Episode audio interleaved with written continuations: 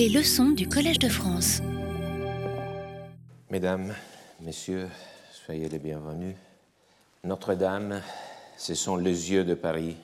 Nous avons tous, dans tout le monde, appris à connaître et à nous souvenir de Paris grâce à elle.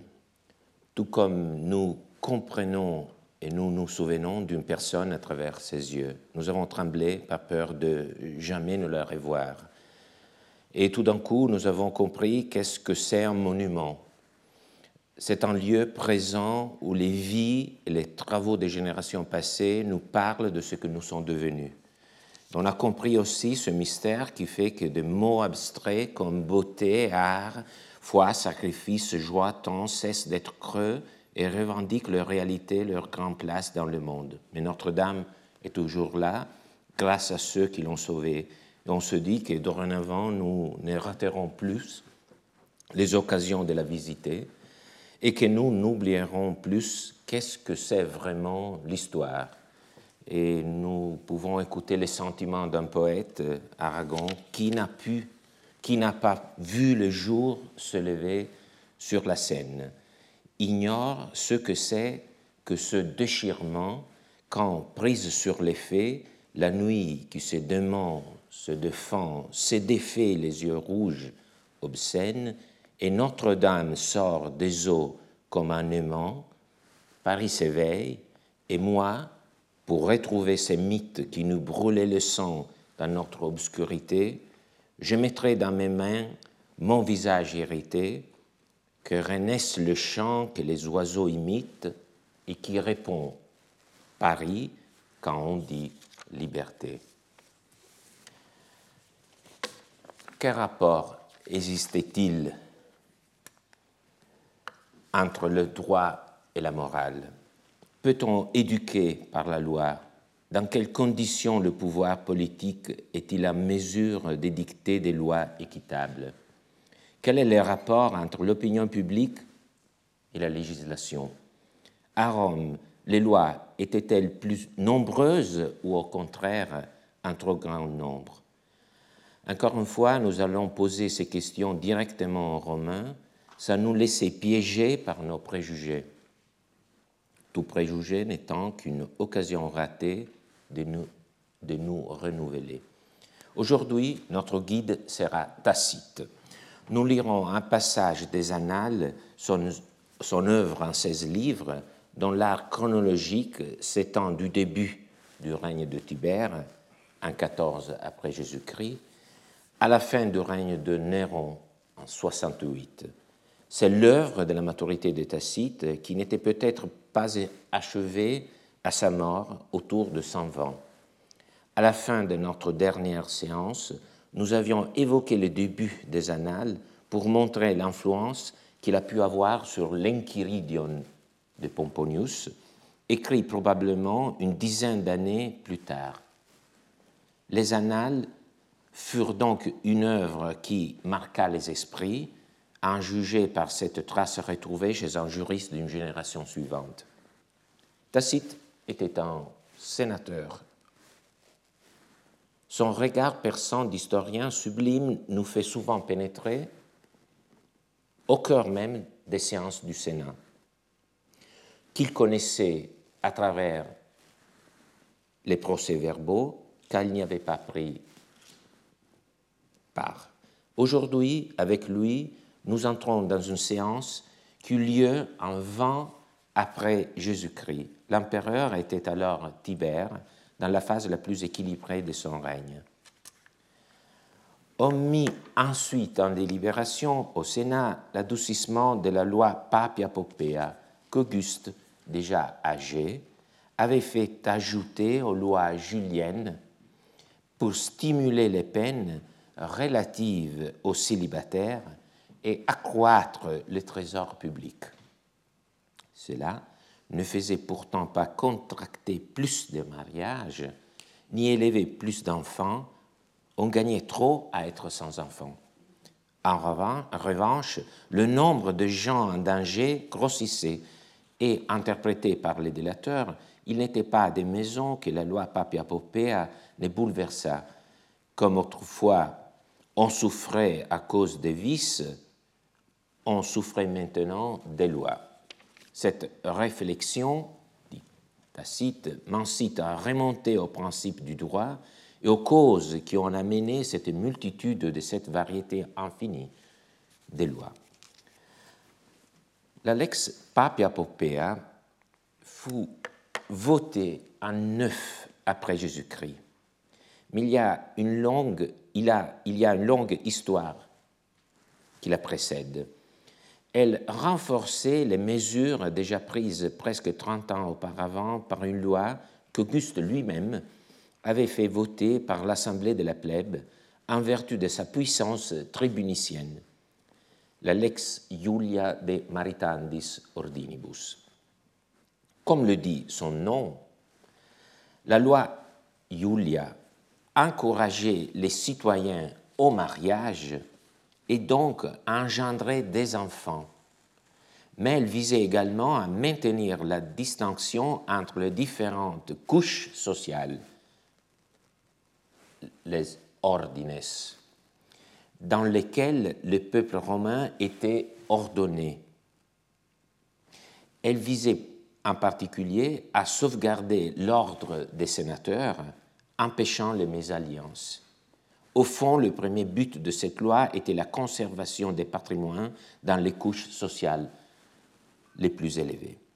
La loi de 18 fut accompagnée d'une loi contre les adultères et elle avait été précédée d'un ou plusieurs senatus consultes.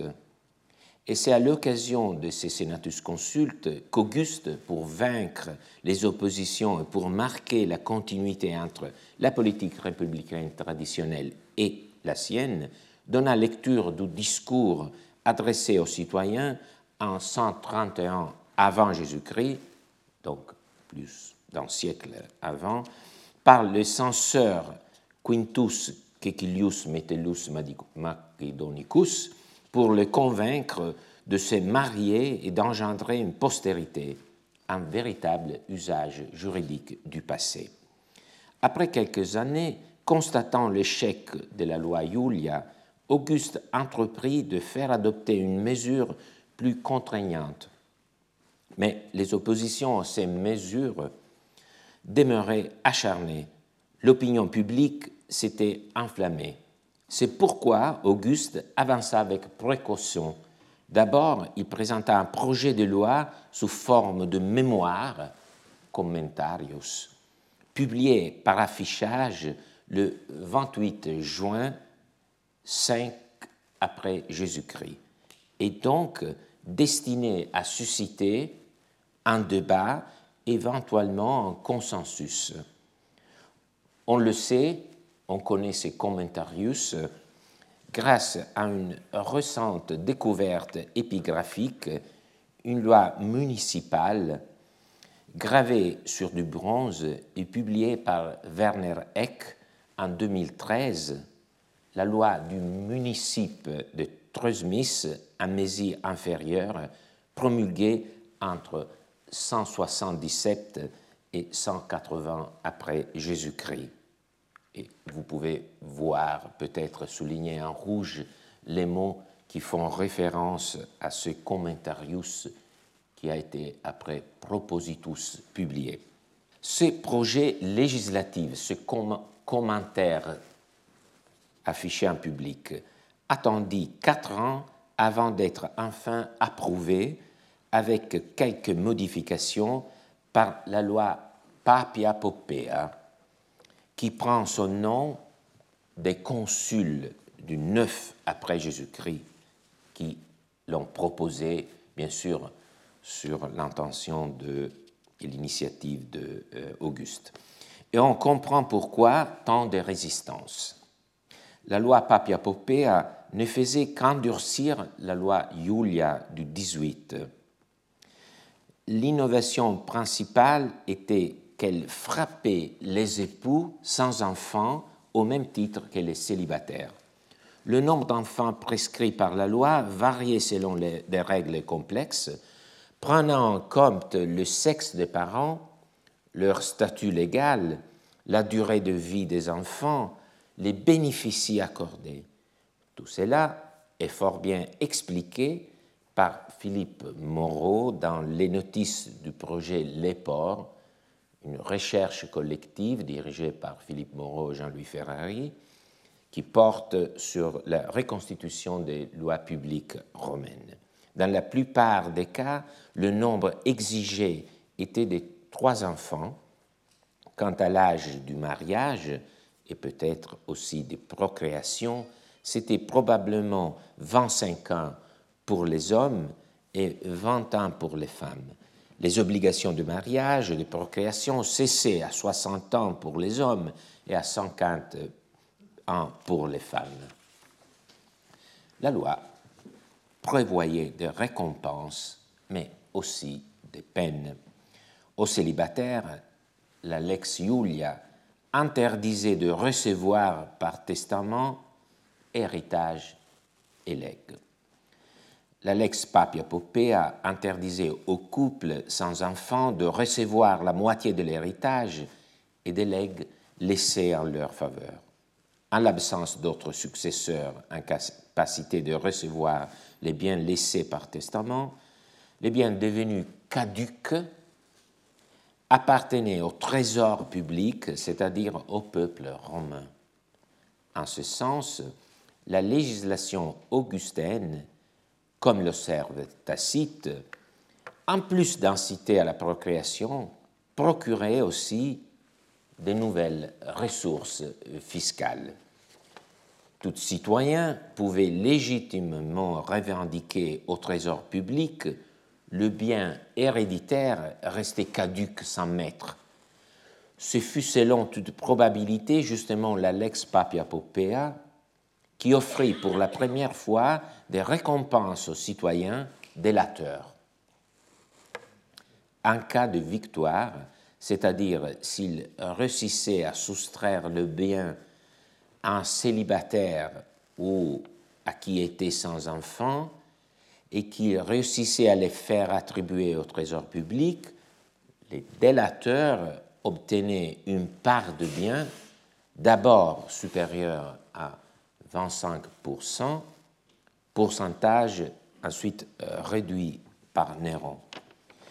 Tacite en dépeint les conséquences avec des couleurs sombres.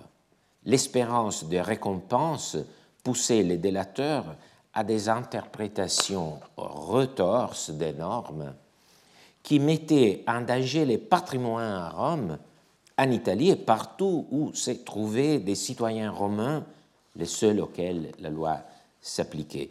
Créé pour accroître les descendances et combattre l'amoindrissement des classes supérieures, la loi Papia Popea se révéla inefficace sur les plans démographiques et produisit ainsi des effets déstabilisants du point de vue financier. Voilà les points où nous commençons à entrevoir le jugement de Tacite. La loi, la papia popea dans ce cas précis, et plus généralement toute loi, peut être un remède pire que le mal qu'elle est censée traiter. Tout le passage est imprégné par une métaphore médicale à partir de laborare, ce verbe latin qui signifie souffrir. Le précédent le plus notable de cette idée se trouve chez tite qui, dans la préface de son histoire, annonce vouloir décrire la courbe descendante des mœurs des mœurs qui, lorsqu'ils n'étaient pas corrompus, avaient permis aux Romains de conquérir et de maintenir leur hégémonie. Ensuite, les mœurs précipitèrent leur chute jusqu'à ces derniers temps où les remèdes sont devenus aussi insupportables que les mots. Même en lisant le récit de Tacite, on est pris par cette idée de l'histoire romaine comme une pente qui entraîne les mœurs dans un glissement sans arrêt. Mais cette idée faisait partie, c'est très important, également du discours public. Ce n'est pas seulement une réflexion savante, elle fut utilisée par un senatus consulte inspiré par Auguste lui-même en 5 avant Jésus-Christ. Je vous montre seulement la référence, on ne va pas le lire, mais on trouve exactement la même idée. Donc, c'est une idée qui faisait déjà partie du discours public.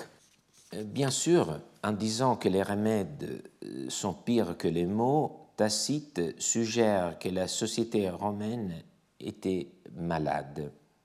Le contrôle social ne fonctionnait plus.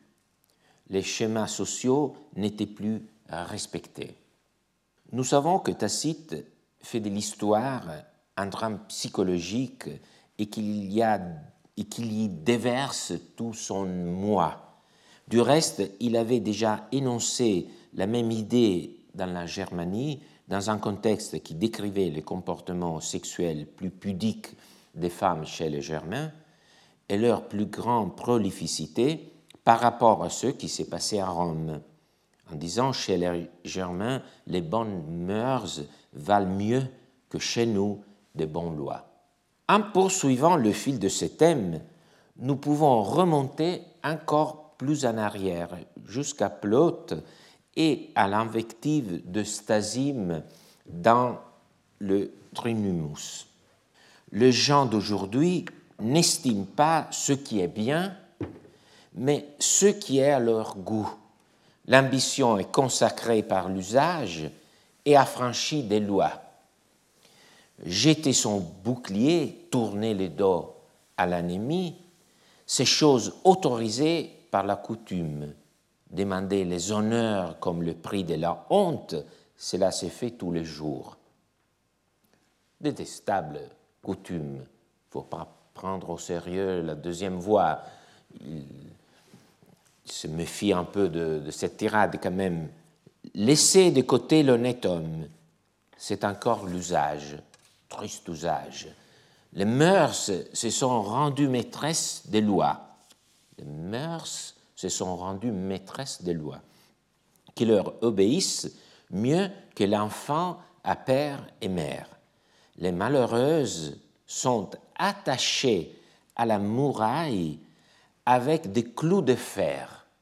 Les lois sont attachées au mur avec des clous de fer.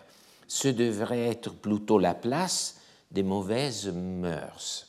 C'est l'image qui est à l'arrière-plan c'est donc euh, vraiment une table en bronze qui est figée au mur par des clous. Et donc l'image de, de s'est nourrie de cette réalité de l'écriture juridique. Ces vers de Plaute qui entrecroise décadence morale et impuissance des lois, anticipe pour une bonne part la dialectique que Tacite instaure entre mœurs et lois, d'abord les lois impuissantes à freiner les mauvaises mœurs, puis contaminées par elles. Et comment se manifeste cette impuissance de la loi? L'échec du remède. Dans la multiplication, l'augmentation du nombre des lois. Quand les lois sont trop nombreuses, c'est le signe qu'elles ne fonctionnent pas, qu'elles ne sont pas efficaces. Dans les sociétés contemporaines, l'hypertrophie législative est bien connue, c'est presque un lieu commun. Mais c'est une surprise de l'entendre à propos de Rome.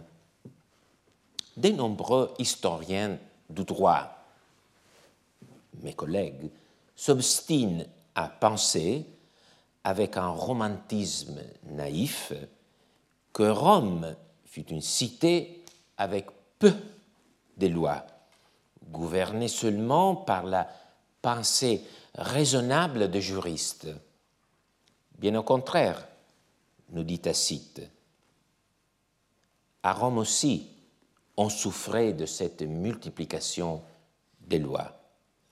De nouveau, la métaphore médicale est significative.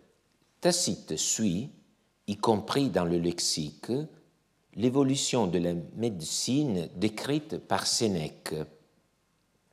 Autrefois, dit Sénèque, la médecine consistait dans la connaissance de quelques plantes propres à étancher le sang, à cicatriser les blessures. Depuis, elle s'est insensiblement élevée à cette variété infinie de remèdes dont elle s'occupe aujourd'hui. La relation entre les deux textes, vous, voyez aussi euh, le parallélisme sémantique, lexical, met encore plus en lumière le lien métaphorique instauré par Tacite entre la maladie et les vices du corps social. Le corps social est malade. D'autant plus que la variété multiple dans laquelle, selon Sénèque, s'est ramifiée la médecine est la conséquence de cette même dégénérescence des mœurs à laquelle, selon Tacite, cherchait en vain à s'opposer la législation. Il n'est pas étonnant que la médecine eût moins à faire quand les corps étaient fermes et vigoureux, dit ailleurs Sénèque, quand la nourriture était simple et n'avait pas encore été corrompue par l'art et la délicatesse.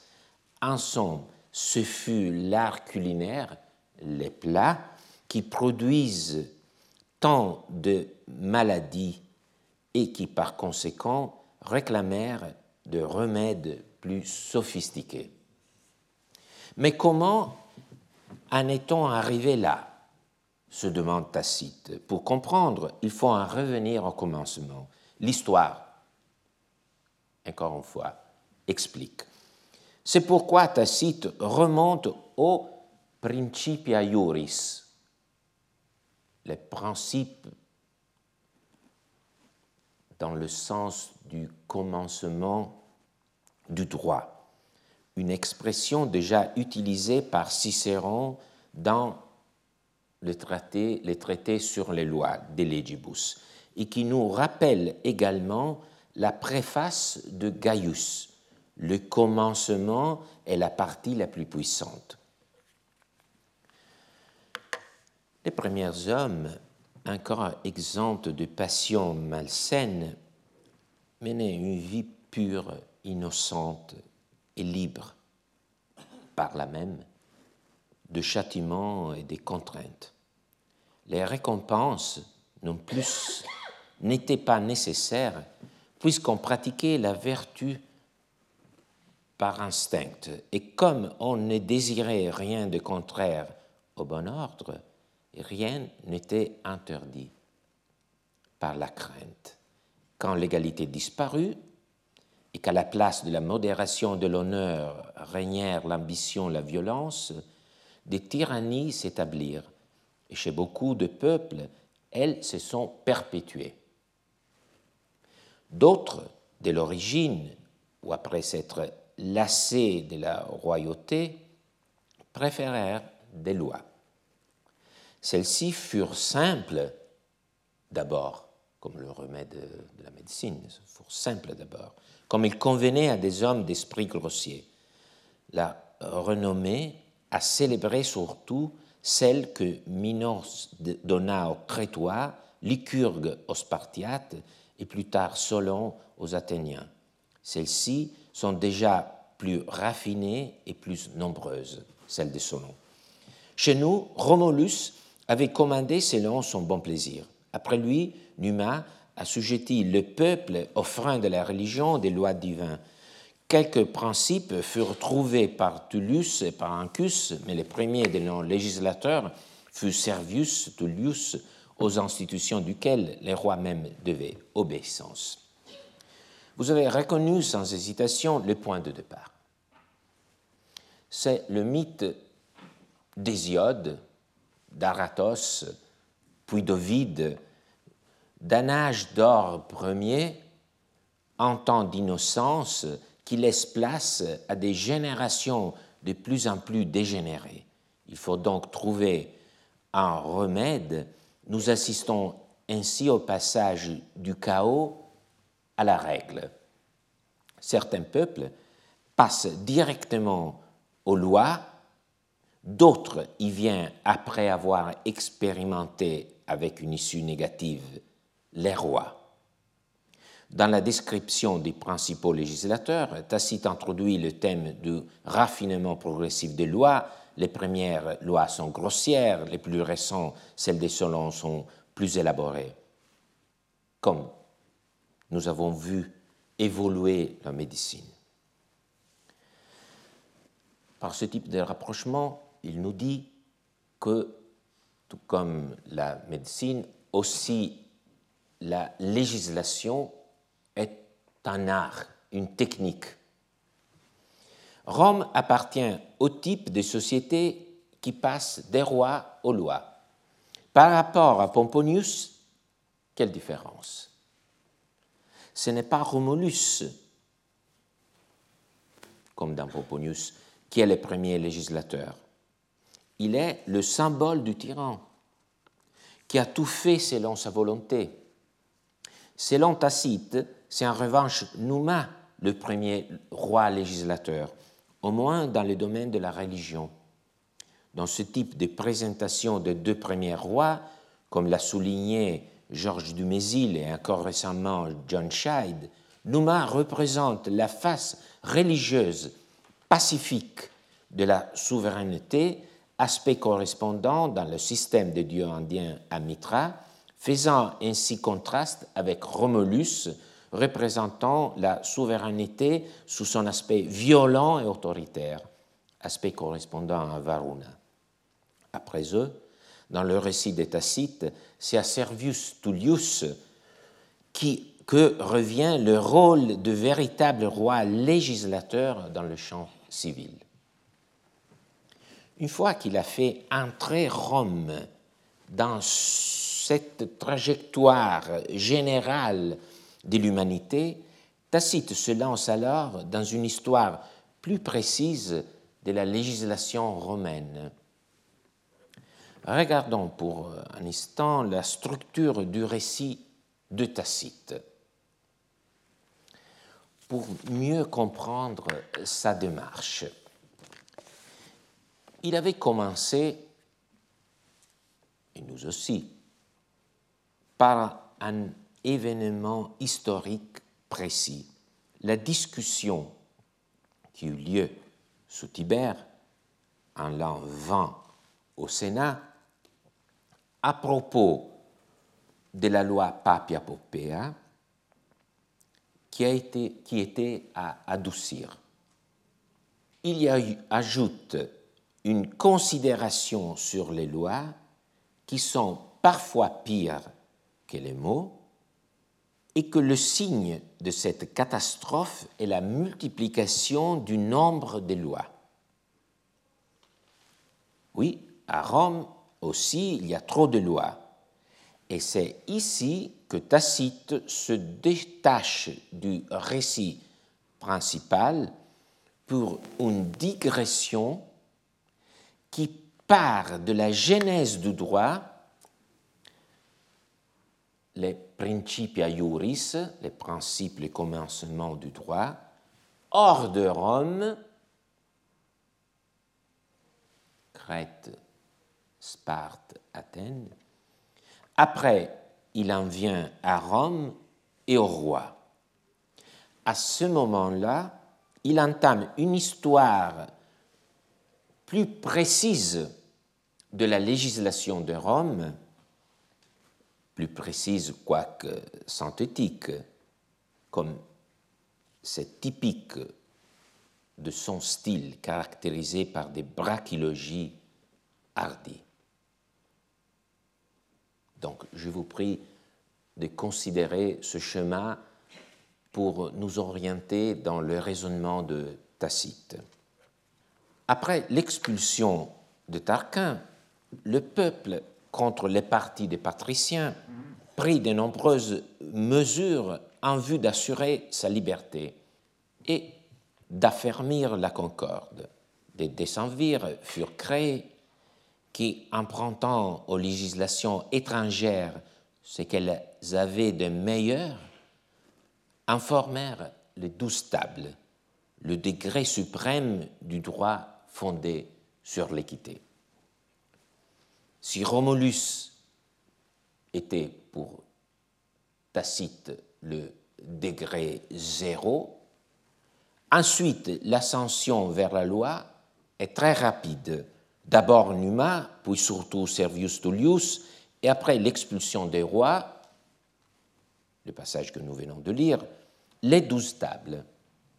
Selon le style des Tacite, l'évocation de décemvir est bien plus, plus brève que dans Pomponius, qui en parle avec davantage de détails, allant jusqu'à décrire l'épisode dramatique de Virginie dans un passage de l'Enchiridion que nous n'avons pas lu lors de notre dernière séance. Mais Tacite nous en laisse, en sa brièveté, une définition aussi merveilleuse que difficile à traduire. Finis equi iuris. Cette définition contient l'idée de frontière, de limite, finis, ligne, règle du droit équitable mais contient aussi l'idée de terme ultime, en ce sens fin, parce qu'à partir de là, c'est la décadence. Car si les lois qui suivirent les douze tables eurent quelquefois pour but de réprimer les, crimes, plus souvent aussi nés de la division entre les ordres et tendant soit à l'obtention d'honneurs illicites, soit au bannissement d'illustres citoyens, ou inspirées de quelques motifs également condamnables, elles furent imposées par la violence. Le regard de Tacite se porte surtout sur la fin de la République, un siècle qui s'étend des Gracques à Auguste. Dès là, les Gracques et Saturninus, agitateur de la plèbe, et Drusus, non moins prodigue des concessions au nom du Sénat, et les alliés gâtés par les promesses, frustrés par le recours à l'intercession, ni la guerre italique ni la guerre civile, qui l'a suivie de près, n'empêchèrent le vote des lois nombreuses, souvent contradictoires, jusqu'à que Sylla, dictateur, après avoir aboli ou changé les précédentes, une fois qu'il en eut ajouté un grand nombre, fit trêve aux nouveautés, mais pas pour longtemps car les propositions séditieuses de Lépidus éclatèrent aussitôt, la licence ne tarda pas à être rendue aux tribuns d'agiter les peuples au gré de leurs caprices. Cette esquisse correspond à une époque de lutte après, âpre entre les partis politiques, les factions. On abuse de la loi comme d'un instrument de combat politique. On ne regarde pas le bien commun, mais l'intérêt d'un parti. Arrêtons-nous à l'époque de Sylla. Sylla est vu comme une pause dans cette multiplication des lois iniques. que chaque faction fait voter à son seul avantage. Pourquoi? Cela représente-t-il une pause? Parce que, pour un temps, Silla a réussi à avoir une position forte de pouvoir et il n'a plus eu besoin d'utiliser la loi pour l'obtenir. Il sort vainqueur de la guerre civile il obtient des pouvoirs constituant à vie. Il concentre entre ses mains la plénitude de l'autorité publique il restaure le pouvoir du Sénat romain, limitant le pouvoir des tribuns de la plèbe, vecteur de l'opposition populaire, sans pourtant que l'œuvre réformatrice qu'il entreprend n'ait des vocations tyranniques. Tacite nous révèle ici un thème crucial que d'habitude les commentateurs ne percevoient pas. C'est seulement quand le pouvoir politique est fort qu'il jouit d'assez de consensus qu'il peut émettre des lois équitables. Mais cette trêve dure peu, comme un pouvoir fort. S'il abdique la dictature six mois plus tard, au milieu de l'année 81, après une législation de grande envergure, il se retire de la vie publique en 79 avant Jésus-Christ. C'est toujours la pente glissante qui prévaut, la course vers l'abîme. Dès lors, on prit des dispositions non seulement pour tous, on statua même contre un seul, et jamais les lois ne furent plus multipliées que quand l'État fut le plus corrompu. Il s'agit d'une des phrases les plus célèbres de Tacite, dans laquelle se concentrent les trois thèmes qui engendrent tout son récit. La loi sert à corriger les mauvaises mœurs. Quand les mœurs sont trop mauvaises, la loi devient impuissante. Le symptôme en est la multiplication des lois. Du coup, la loi peut aggraver les problèmes comme la dose excessive d'un médicament. Mais après cela, se présente rapidement une nouvelle occasion. Alors Pompée, chargé dans son troisième consulat de réformer les mœurs, emploie de remèdes plus dangereux que les mots et premier infracteur des lois qu'il avait faites, il perdit par les armes un pouvoir qu'il soutenait par les armes. La seconde occasion d'arrêter la course folle des lois se présente avec les consulats uniques de Pompée.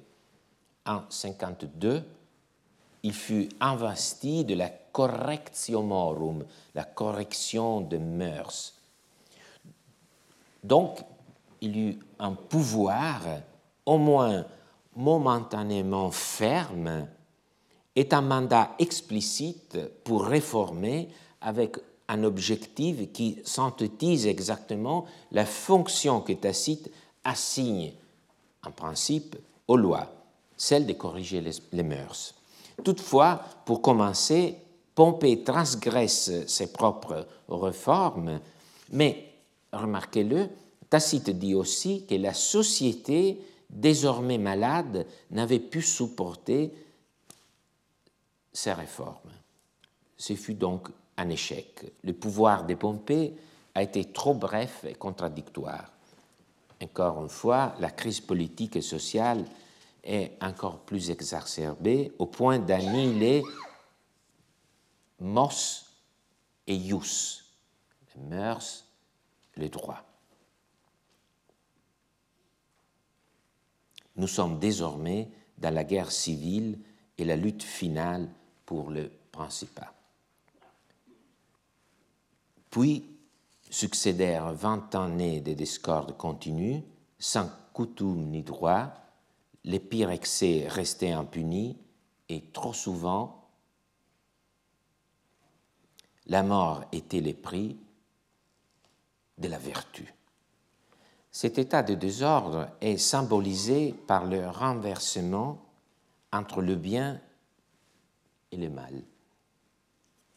Il s'agit, je pense que vous vous en souvenez, tout même retournement que nous avons vu chez Plaute, selon lequel les bonnes lois étaient crucifiées au mur alors que les mauvaises mœurs accablaient impunément la cité. Donc c'est le même type de renversement. C'est une situation tout à fait semblable au chaos, à l'absence de droit qui caractérisait Rome à l'origine, selon Pomponius, et à laquelle mit fin Romulus par la division du peuple en curie. Mais dans le récit de Tacite, c'est un chaos qui s'empare des Roms à la fin de la République. Enfin, consul pour la sixième fois, César Auguste, sûr de sa puissance, abolit les actes de son triumvirat établit des règles qui nous donnaient la paix sous un prince. Enfin, César Auguste. C'est avec Auguste que Tacite conclut son excursus et commence à rentrer dans le présent.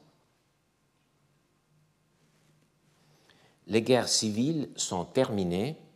Auguste est potentiae securus. L'expression est encore une fois le signe de la relation biunivoque que Tacite instaure entre la fermeté du pouvoir et la possibilité de faire disparaître l'utilisation abusive de la législation comme outil de lutte politique.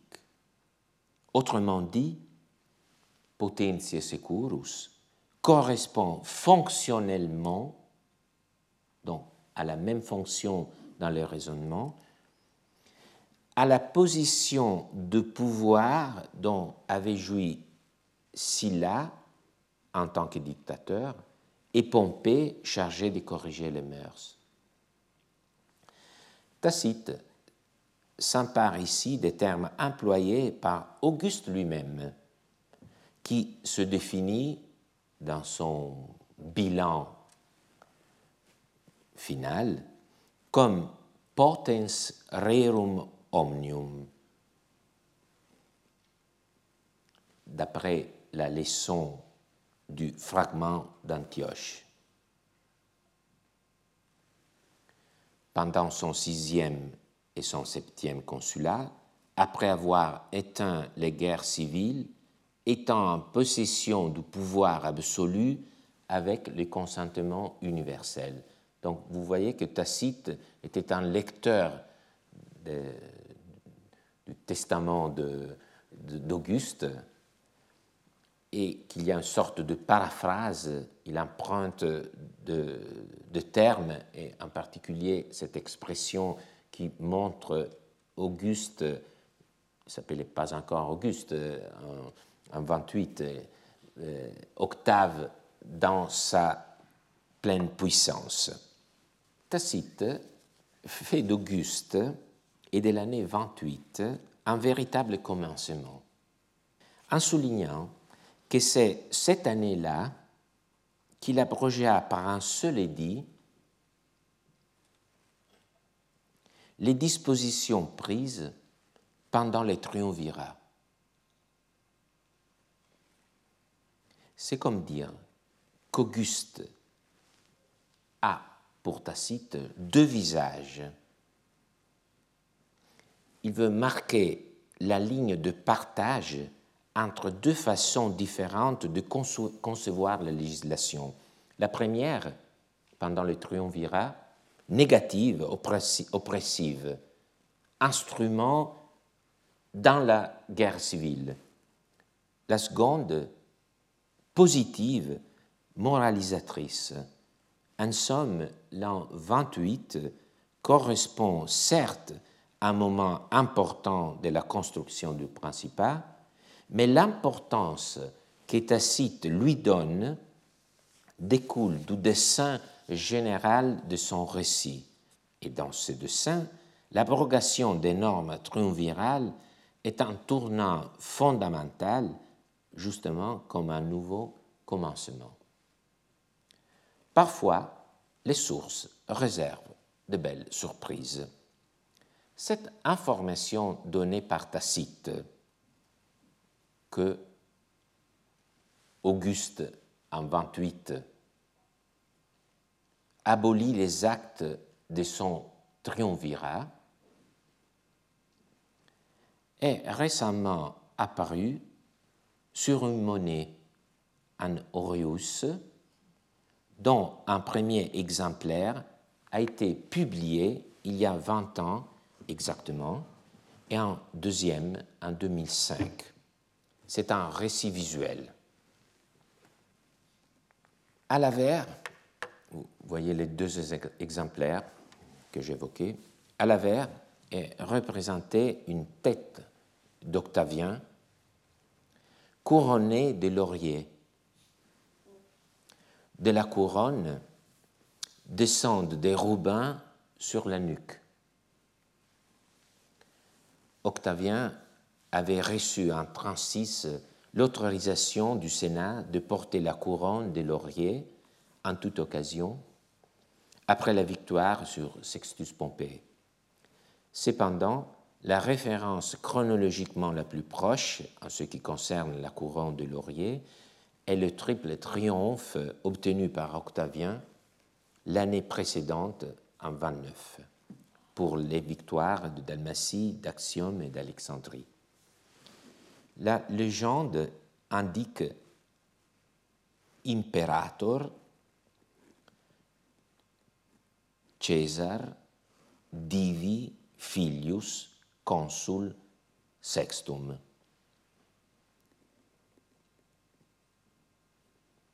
Imperator César, fils du divin César, consul pour la sixième fois.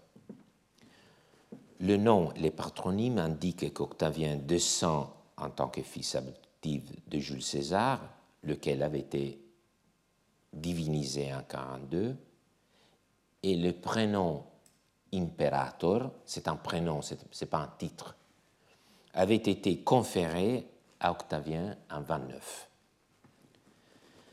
Et le sixième consulat date précisément cette monnaie de l'année 28. Le revers représente l'effigie d'Octavien. Je voulais vous montrer par euh, ce rapprochement, c'est que à gauche, vous voyez euh, une, euh, une, monnaie qui provient de l'Asie mineure. Donc, on pense que aussi l'Aureus la même, a la même origine géographique. Vous voyez, disons, les clichés qui se reproduisent en même temps. Le revers représente l'effigie d'Octavien portant la toge, assis sur euh, la chaise curule, dont on peut voir le siège solide et les jambes en X typiques de cette chaise portable. Octavien est tourné vers la gauche de celui qui regarde, il tient un rouleau dans la main droite, un volumen. À ses pieds, sur la droite, est posé un coffre fermé destiné à contenir d'autres rouleaux. La légende dit Leges etiura p r restituit.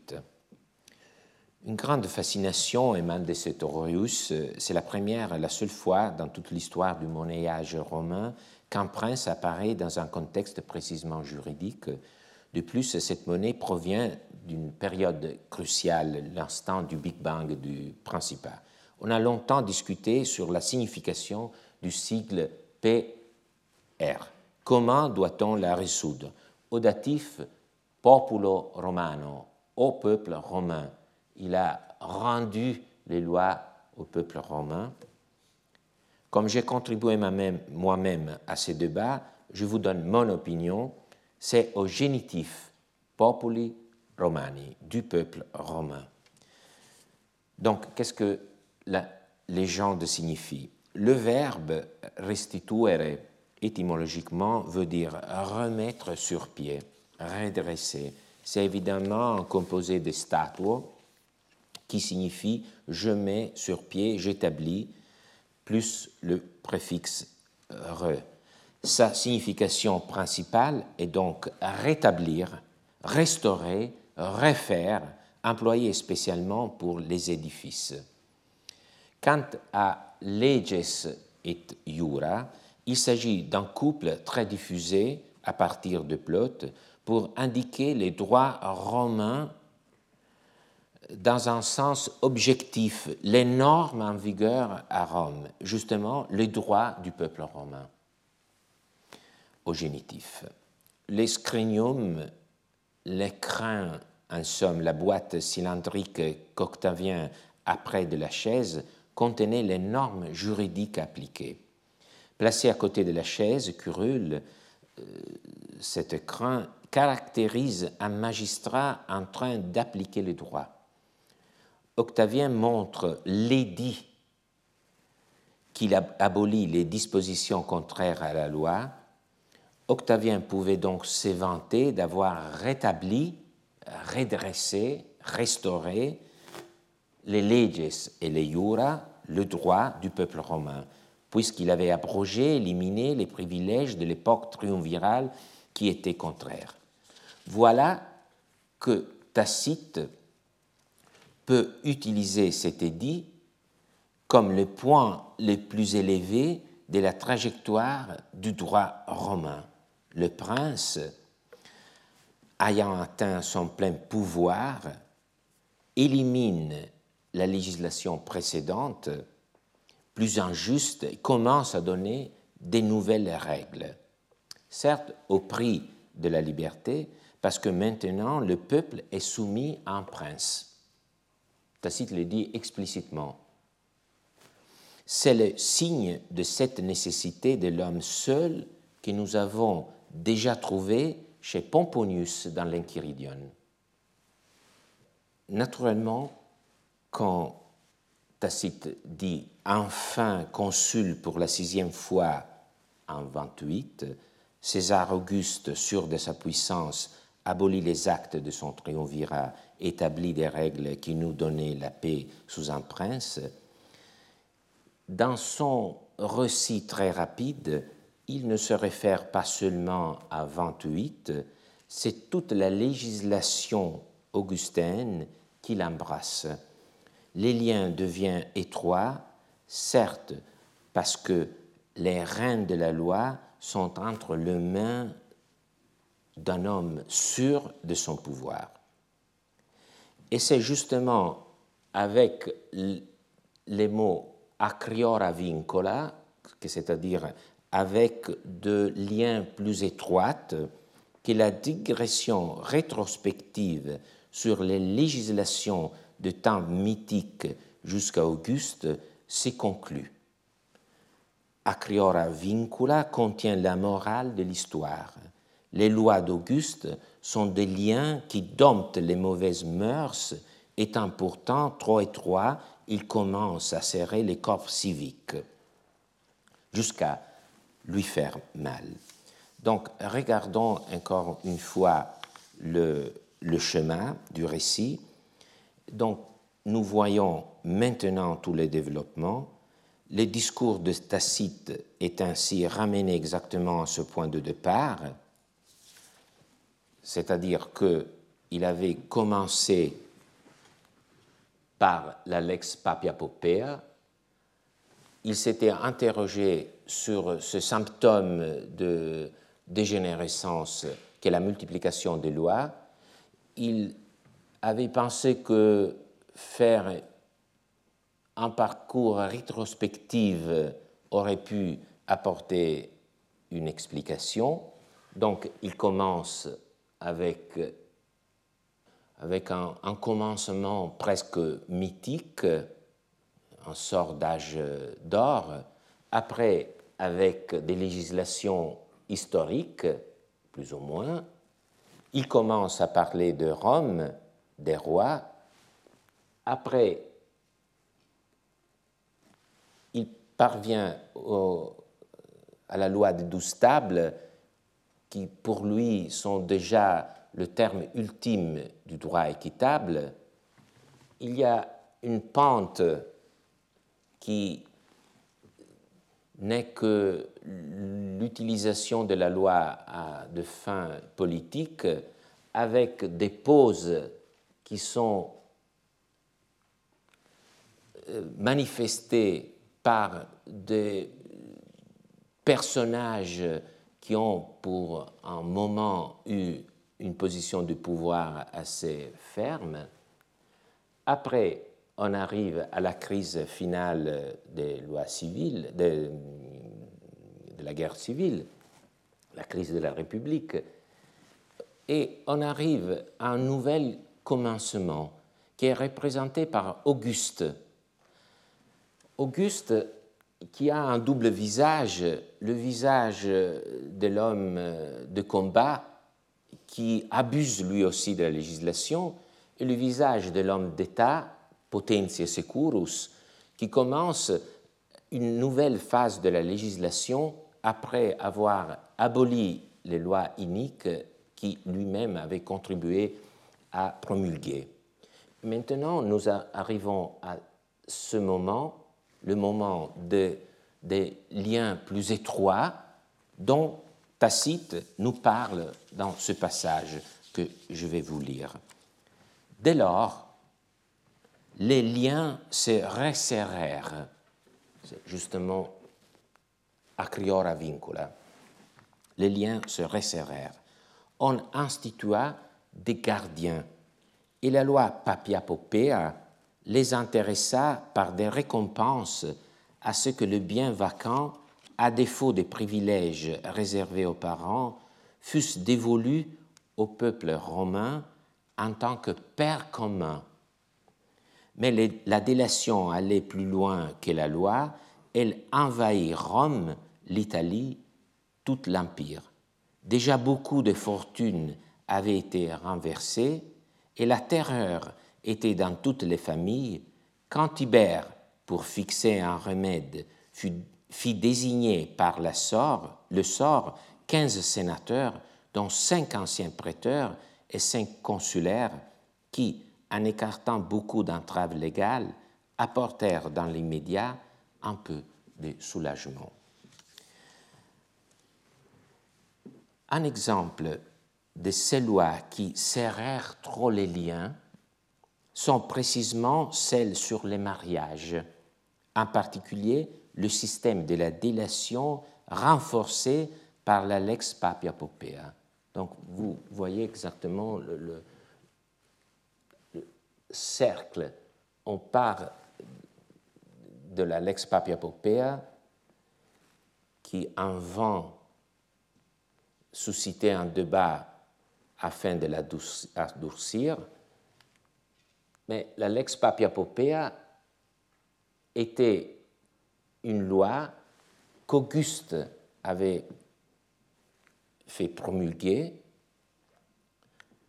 par son initiative parce que c'était un moment de pouvoir assez ferme pour pouvoir utiliser la loi d'une façon moralisatrice. Mais quand le corps social est trop malade, les liens commencent à faire mal quand ils sont trop resserrés. Et donc, on recommence à se dire, est-ce qu'il faut un peu les les élargir, les adoucir?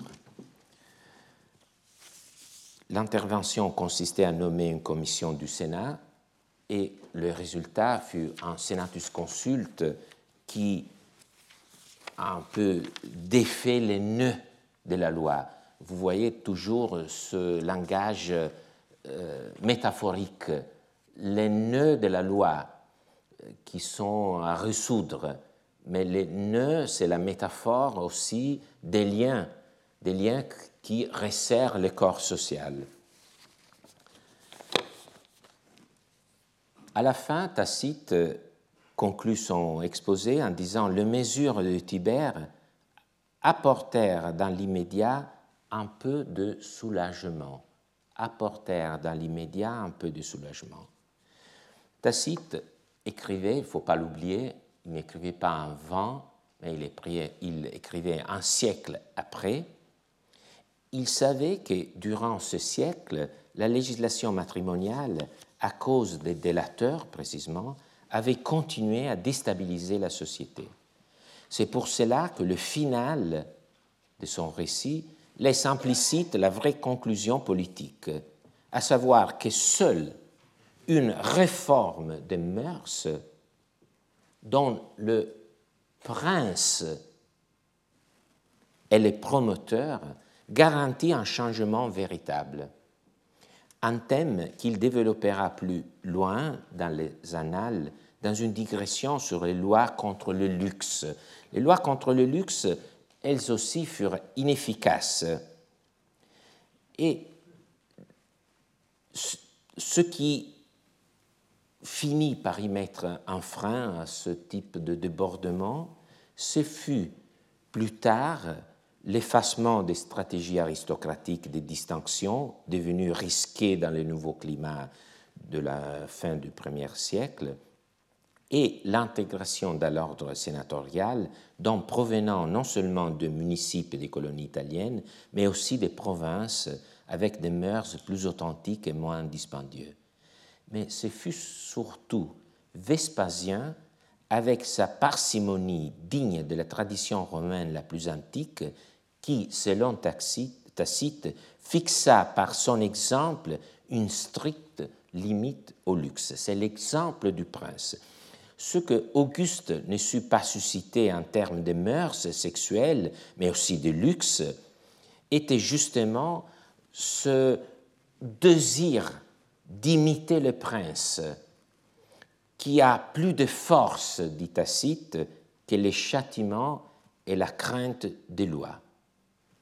Un désir, un amour, dit Tacite, qui fut en revanche suscité par la parcimonie de Vespasien.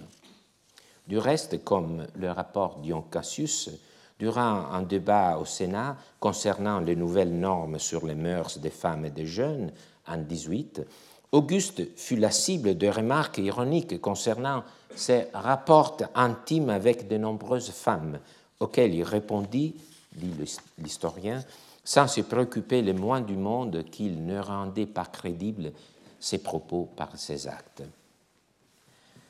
une prise de position, celle de Tacite, d'autant plus forte qu'elle pouvait être interprétée comme un contrepoint à l'orgueil célèbre d'Auguste d'avoir fait revivre avec ses lois les mœurs traditionnelles alors en voie de disparition, mais aussi d'avoir laissé lui-même des multiples exemples à imiter.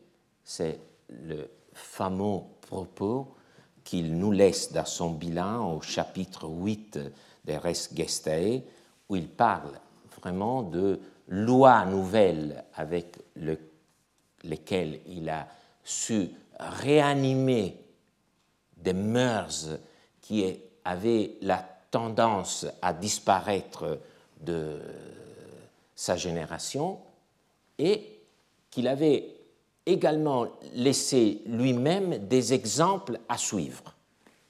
Ce n'est pas l'opinion de Tacite. Le renversement de perspective ne pourrait être plus clair. Auguste se présente comme le médecin d'une société malade, alors que Tacite dévoile que le remède est pire que le mal, surtout lorsque l'on pense la communauté comme un corps, il faut que le chef, la tête, soit saine. Et c'est précisément cela, semble dire Tacite, qu'Auguste n'a pas réussi. Encore une fois, nous avons vu combien le passé est important pour expliquer le présent, mais aussi combien la rétrospection est influencée par une idéologie et qu'il faut donc lire ces récits comme document d'une mentalité. Je devrais peut-être maintenant faire un parallèle entre Tacite et Pomponius. Les points communs sont importants, mais aussi quelques différences affleurent. Je vous laisse ce plaisir pour votre réflexion dans les semaines qui viennent, en vous souhaitant de bonnes Pâques pour nous revoir le 9 mai. Merci. Retrouvez tous les contenus du Collège de France sur www.colège-2-france.fr.